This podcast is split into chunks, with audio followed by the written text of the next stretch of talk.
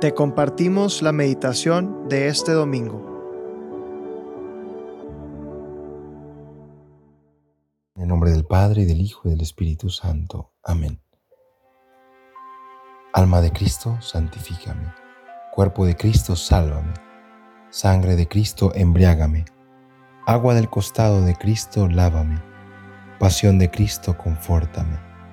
Oh buen Jesús, óyeme. Dentro de tus llagas, escóndeme. Del enemigo malo, defiéndeme. El día de mi muerte, llámame y mándame ir a ti, para que con tus santos y tus ángeles te alabe por los siglos de los siglos. Amén.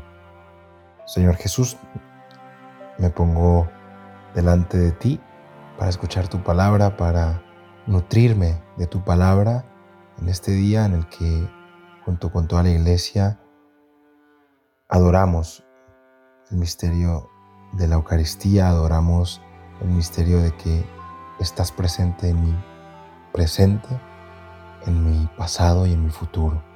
Ayúdame a vivir con esta conciencia, con la conciencia de que no estoy solo, de que soy acompañado.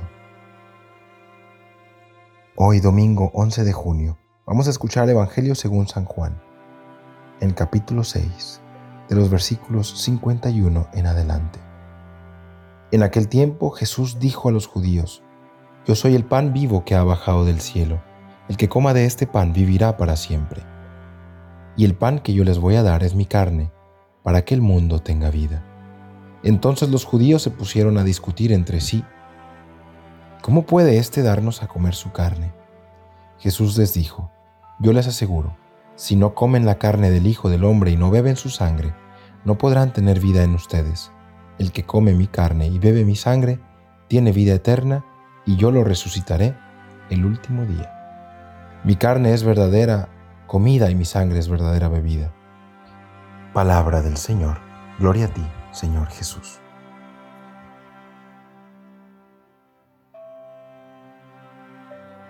Una de las cosas que odio de hacer dietas es que tengo que dejar de comer algunas cosas.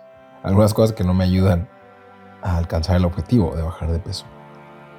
Sin embargo, hoy también se ha puesto muy de moda enfocarte en el otro polo, en comer bien y, en comer y, no enfatizarte tanto en, el no comer. O sea, me viene a la mente el ayuno intermitente, por ejemplo, comiendo en lapsos de tiempo, o todas las dietas muy específicas de proteínas que se enfocan en, en algunas proteínas o incluso en carbohidratos, etc. El chiste es que también en la vida espiritual hay un poco de estos dos polos, el dejar algunas cosas atrás, dejar algunas cosas que no te nutren, que no te hacen crecer, que no, que no te fortalecen, que no te mantienen sano.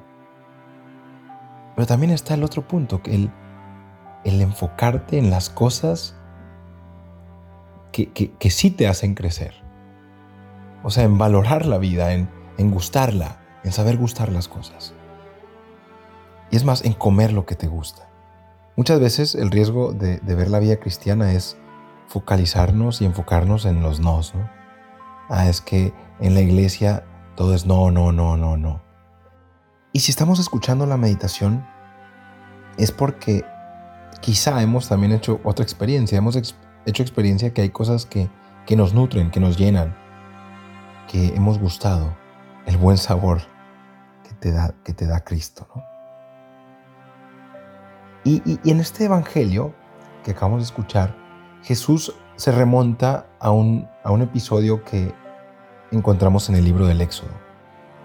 En el libro del Éxodo, el pueblo de Israel, pues era esclavo del, del imperio Egipto, ¿no? Y, Dios lo libera, lo libera y lo, lo, lanza y le dice, te voy a dar una tierra prometida y el pueblo camina y camina mucho tiempo en el desierto. A un cierto punto, el pueblo de Israel se enoja con Dios y dice, oye, me trajiste para matarme en el desierto, estábamos mejor cuando comíamos mal en Egipto, prefiero ser esclavo. Y Dios dice, bueno, está bien, recuérdense que les voy a dar de comer algo bueno. Y les dio el maná. El maná era como una harina que caía cada día y lo podías comer cada día, solamente el día que te caía, que te lo daba Dios. No podías almacenarlo para el día siguiente. no podías hacer una despensa, una alacena con, con maná. Tenías que vivir al día. Muy interesante que Jesús en el Padre Nuestro nos dice, danos hoy el pan de cada día. Nos enseña a rezar así, como diciendo, ayúdame a enfocarme en el hoy, en el hoy de mi vida y, y ayúdame a vivir el, el hoy con plenitud, a nutrirme hoy. Y así el pueblo de Israel caminó con esta compañía de Dios. Pero Jesús en este Evangelio no solamente se enfoca en el hoy, hay un momento en el que Él dice, a ver, el que no coma de este pan no tiene vida eterna. O más bien lo dice en positivo, el que come de este, de, este carne y bebe mi sangre tiene vida eterna. Es decir, Jesús no se ofrece solamente como para estar en, el presente de tu vida, en el hoy de tu vida.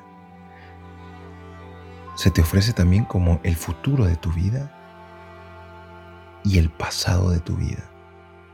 Como aquel en la Eucaristía, aquel que da sentido al futuro, que te acompaña también eh, en los miedos que puedas tener para seguir caminando en el futuro.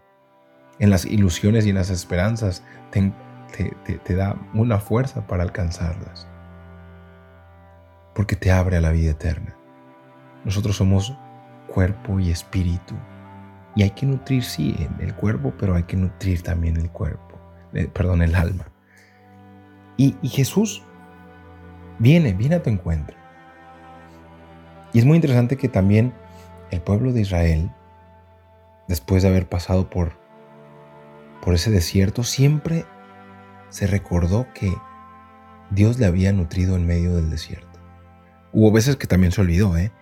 pero constantemente regresaba al pasado.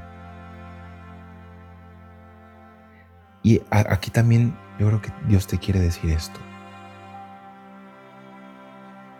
Te ayuda a leer tu pasado. No importa el mal que hiciste o el mal que te hicieron. Bueno, sí importa, pero no lo puede cambiar Dios. No lo puede cambiar. Fuiste esclavo. Lo que sí puede cambiar es el modo en que tú lees esa realidad.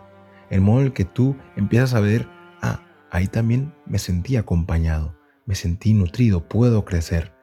No estoy definido de mis circunstancias, de lo que me sucedió, de mi historia personal. Y esta es la, la diferencia de la Eucaristía, que, que te acompaña en el hoy, te proyecta al futuro y te hace releer tu pasado desde los ojos de Dios. Es ser acompañado. Etimológicamente la palabra compañía viene de con quien partes el pan. Y, y, Dios quiso compartir su pan contigo. Quiso mm, ver verte a ti, quiso nutrirte a ti. Y muchas veces Muchas personas no van a conocer a Dios. Lo van a conocer a través de ti. Es decir, tú también estás llamado a hacer pan, a nutrir el mundo, a darle vida al mundo. Obviamente esto, si lo, si lo sacamos de contexto, alguno podría pensar, pues qué arrogante. Pero es verdad, estamos llamados a morir como, como en Jesús y a dar vida al mundo. Y esta es la grandeza de nuestra fe, que que, tu vida no es solo tu vida, tu vida es tu vida con alguien más. Y esa es la vida espiritual. Saber nutrirse de cosas buenas. Y nosotros tenemos la Eucaristía, tenemos a Jesús como un sacramento que está presente y que quiere estar presente en tu vida, en tu presente hoy, en tu futuro mañana y en tu pasado ayer. Dios está contigo, es el mismo ayer, hoy y siempre, dice la Biblia. Que el Señor te acompañe para que tú también puedas ser pan para los demás. Para que tú también puedas no solamente nutrir tu vida y enfocarte en nutrir tu vida, sino nutrir al mundo. Que el Señor nos conceda la gracia de, de vivir con esta óptica como Jesús que da su vida por el mundo. Y nosotros en cada Eucaristía recibimos esta vida y somos llamados a darla al mundo. Por eso es que al final de la misa el sacerdote dice, pueden ir en paz. váyanse a dar la vida.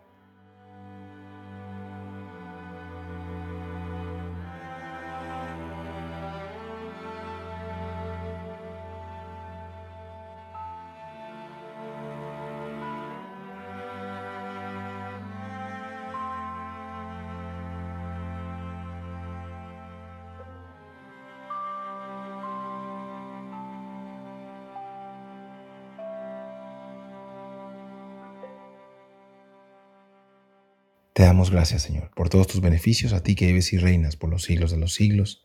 Amén. Cristo, Rey nuestro, venga a tu reino. María, Reina de los Apóstoles, enséñanos a orar. En el nombre del Padre, del Hijo y del Espíritu Santo. Amén.